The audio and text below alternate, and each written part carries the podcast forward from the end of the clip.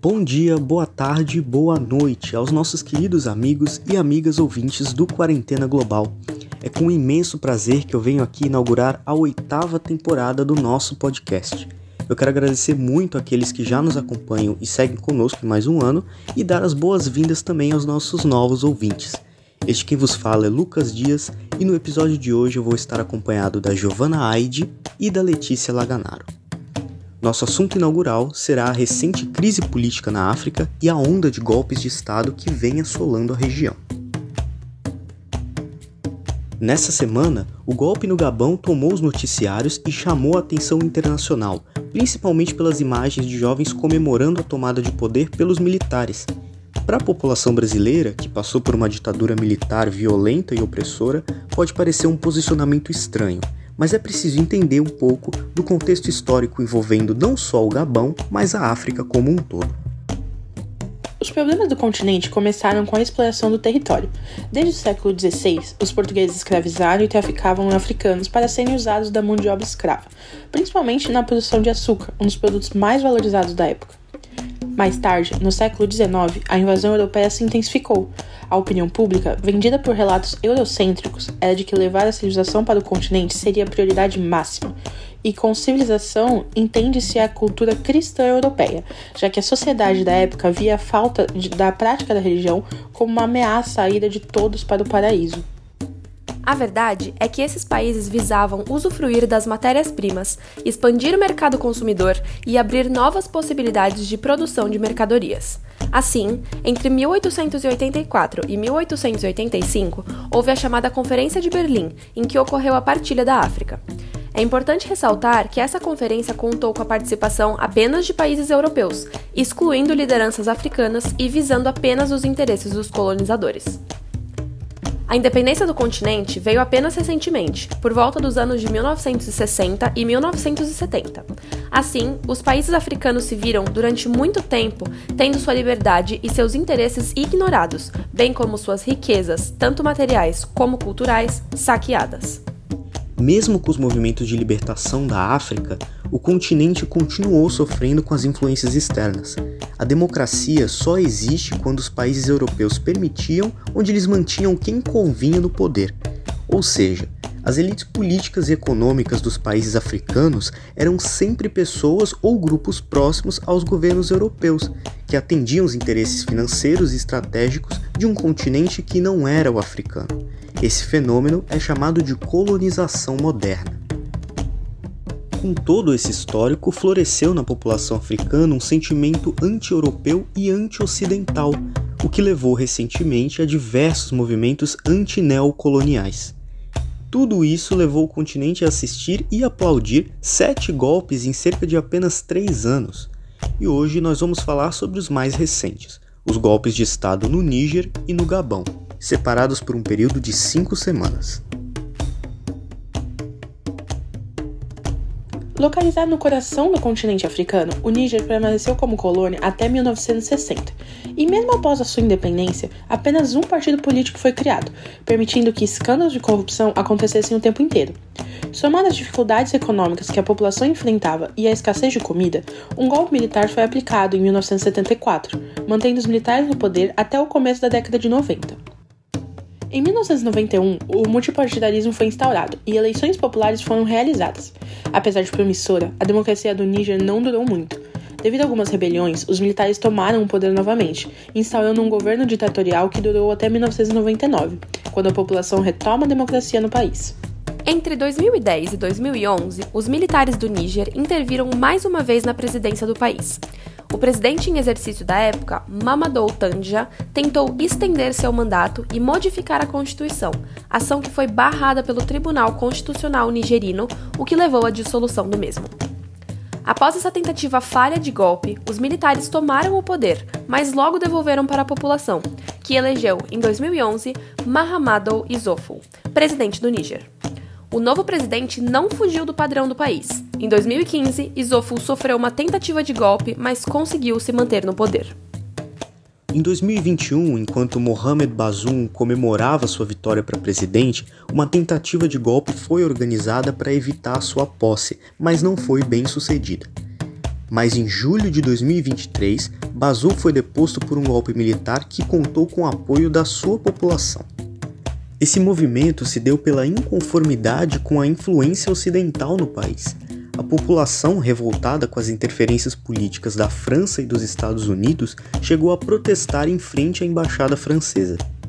Quanto aos Estados Unidos, o país até mesmo instalou bases militares pelo território nacional com a justificativa de, abre aspas, apoio à luta contra grupos terroristas no Níger, fecha aspas. Já o Gabão também permaneceu como colônia francesa até 1960. Mesmo anos após a sua independência, o país ainda não havia conhecido uma democracia plena, sendo governado apenas por três presidentes no total. O primeiro deles foi Léon Mamba, responsável pela libertação do país do colonialismo francês. Após sua morte, em 1967, Omar Bongo assumiu a presidência e permaneceu no cargo pelos próximos 40 anos. E durante seu governo, Bongo manteve relações próximas com a França, inclusive cedendo os recursos naturais gaboneses, como petróleo e urânio, para o governo francês. Além disso, o multipartidarismo foi suspenso em 1968, sendo restaurado apenas na década de 90. Essas práticas visam manter a família Bongo no poder, estratégia que foi bem sucedida, já que em 2003 a Constituição foi alterada, determinando que o mandato de Omar fosse vitalício. Em 2009, após a morte de Omar Bongo, seu filho Ali Bongo assumiu a presidência do país, que teve um mandato tranquilo por cerca de 10 anos. Em 2019, um grupo rebelde aproveitou a viagem de Ali ao Marrocos para uma tentativa de tomada de poder e restauração da democracia. A tentativa falhou, já que as Forças Armadas oprimiram a revolta. No último dia 26, eleições ocorreram no país.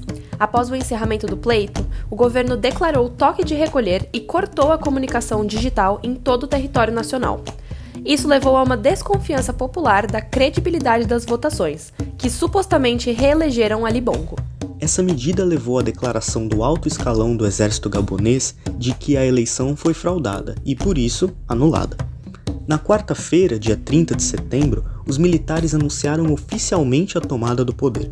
E com isso, Ali Bongo foi deposto e colocado em prisão domiciliar, e todas as fronteiras nacionais foram fechadas. A dissolução das unidades políticas, como o Congresso, também foi uma das medidas tomadas pelos militares.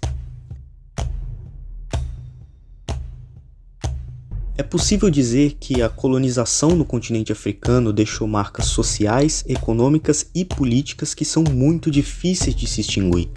Isso nos leva a questionar até que ponto a relação exploratória entre os países de fato deixou de existir. O espírito colonizador da França e nações africanas se faz presente nos dias atuais. No passado, 20 países foram explorados por eles, sendo o continente o principal reduto de captação de escravos para as colônias nas Américas. Atualmente, inúmeras nações colonizadas se voltaram contra o aparente domínio, gerando protestos e revolta das populações locais contra a Operação Barcané, iniciada em 2014 e que seguiu até novembro do ano passado. A Operação Francesa consistia na expulsão de jihadistas que poderiam fazer parte do Estado Islâmico na região do Sahel, que está localizada entre o deserto do Saara e a savana do Sudão. Muitos acreditam que o apoio a governos corruptos e intervenções são feitas somente com interesses econômicos e estratégias ocultos para a validação da presença das tropas francesas nos territórios. O Níger abandonou a comunidade francesa em 1960. Desde então, os militares são dominantes no local, que é o sétimo maior produtor mundial de urânio. Entretanto, a nação da África Ocidental ocupa a posição de número 189 no ranking global do IDH, com um índice de 0,400. O governo militar atual, que conta com apoio popular, alega que deixaria de permitir que a França se aproprie do urânio existente em Níger. Como base de medida, uma a cada três lâmpadas acesas na França são provenientes de campos de exploração no país. O militar que assumiu o comando de Níger, Omar Tiani, revogou toda a cooperação com as tropas francesas, fazendo com que 1.500 soldados e o embaixador Sylvian Nietzsche tenham que deixar o país. O pedido para que o embaixador vá embora, no entanto, foi ignorado pela França, gerando extremo sentimento anti-francês por parte dos nigerinos. O contexto culminou em manifestações contra o domínio e os saqueamentos históricos dentro do país. Durante os protestos que retiraram o presidente eleito democraticamente, algumas bandeiras da Rússia, palavras de apoio ao presidente Vladimir Putin em Moscou eram aparentes. Juntamente a isso, o grupo Wagner manifestou apoio ao golpe, articulando-se com lideranças militares nigerinas, e o chefe do grupo, inclusive, classificou o golpe como boa notícia e ofereceu serviços ao novo governo. Após o golpe de Estado, o Bloco Regional da África Ocidental, que é a Comunidade Econômica dos Estados da África Ocidental, ou CDAO, impôs sanções ao Níger, suspendendo transações comerciais com os 15 estados pertencentes à comunidade. Além disso, a comunidade exigiu a libertação imediata do presidente deposto e disse que, se a ordem não for acatada, uma ação militar dentro do país poderá ocorrer. Com o caos instaurado no Níger, é importante ressaltar que existem tropas estadunidenses e de outras potências europeias estacionadas na nação. Seguindo a linha nigeriana, o Gabão foi a última nação a sofrer um golpe de Estado no fim de agosto deste ano. Localizado na África Central, o Gabão, que é rico em petróleo e manganês, possui um IDH de 0,706 e ocupa a posição de número 112 no ranking mundial. Com a queda de Ali Bongo, quem assumiu o poder foi o general Brice Oligui Nguema, e ele prometeu reorganizar as instituições para fazê-las mais democráticas, além de uma nova constituição e código eleitoral. A retirada de Ali Bongo do poder é uma resposta à rejeição popular sobre a relação exploratória imposta pela França ao longo dos anos. Existe a acusação de que o presidente deposto possui uma fortuna escondida no país europeu, que não foi comprovada como verdadeira. A família esbanja uma vida luxuosa enquanto parte da população vive em condições miseráveis. A França mantinha atividade militar no Gabão e precisou suspender a cooperação entre ambos. No momento, cerca de 400 soldados que estavam estacionados no país foram afetados. A empresa francesa Eramat, do setor de mineração e metalurgia, anunciou o encerramento temporário das atividades no país. Além desta, outras corporações também seguiram a Eramat, já que a França detém grande parte da dominação dos setores de mineração, petróleo e madeira. Como medida, a União Africana suspendeu a nação como membro da entidade, destacando que a ação golpista representa uma clara violação das políticas da União. A Comunidade Econômica dos Estados da África Central, na qual o Gabão faz parte, repudiou o golpe e convocou uma reunião entre os chefes de Estado pertencentes ao grupo. O presidente da Nigéria, Bola Timbo, que é o líder da comunidade, expressou receio ao afirmar que esse tipo de conduta se torne rotineira e imitada a França também condena a ação. A sequência de tomada de poder por parte dos militares em nações africanas sinaliza que a relação entre a França e os países está cada dia mais enfraquecida, já que as intervenções não conseguiram conter a violência e instabilidade nas ex-colônias. Além disso, o rejuvenescimento populacional e acesso à tecnologia permite que as pessoas possam formar as suas próprias opiniões. Se a evolução do repúdio ao país europeu, com direito à evacuação completa das forças armadas dos países, se concretizar, isso significa que o processo de descolonização caminha de fato para a conclusão.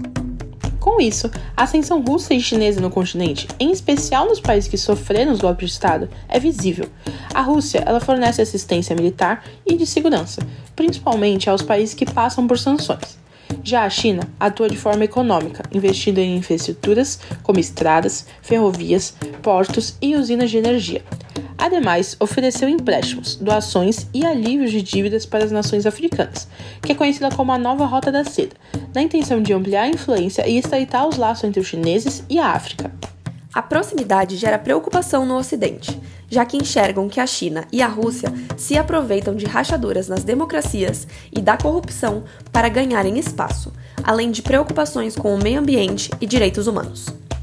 Um exemplo desta preocupação é o posicionamento de Emmanuel Macron, presidente francês, a respeito do novo BRICS. Após demonstrar interesse na participação da última cúpula, o pedido do mandatário foi ignorado pelo governo da África do Sul, sede do evento realizado em agosto.